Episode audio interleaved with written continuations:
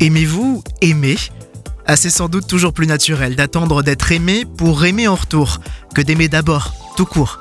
Et quand il est question de cette personne qui vous accoste dans la rue, de cet automobiliste qui vous coupe la circulation, de ce voisin qui vous manque de respect et de cet ami au loin qui semble vous avoir tout bonnement oublié, on aimerait sans doute changer la notion d'amour au profit d'autres mots, presque pour se justifier ou se déculpabiliser. Et pourtant, le romancier essayiste américain du 19e siècle, Henry Miller, a écrit La seule chose dont on ne se lasse pas, c'est l'amour.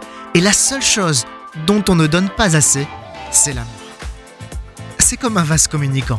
Le principe de donner-recevoir s'applique dans les deux sens. Et si aujourd'hui je prenais une initiative bienveillante pour ce collègue de travail ou ce commerçant du bout de la rue? Si l'amour est une valeur universelle, ce doit aussi être une énergie qui propulse le meilleur de moi pour les autres.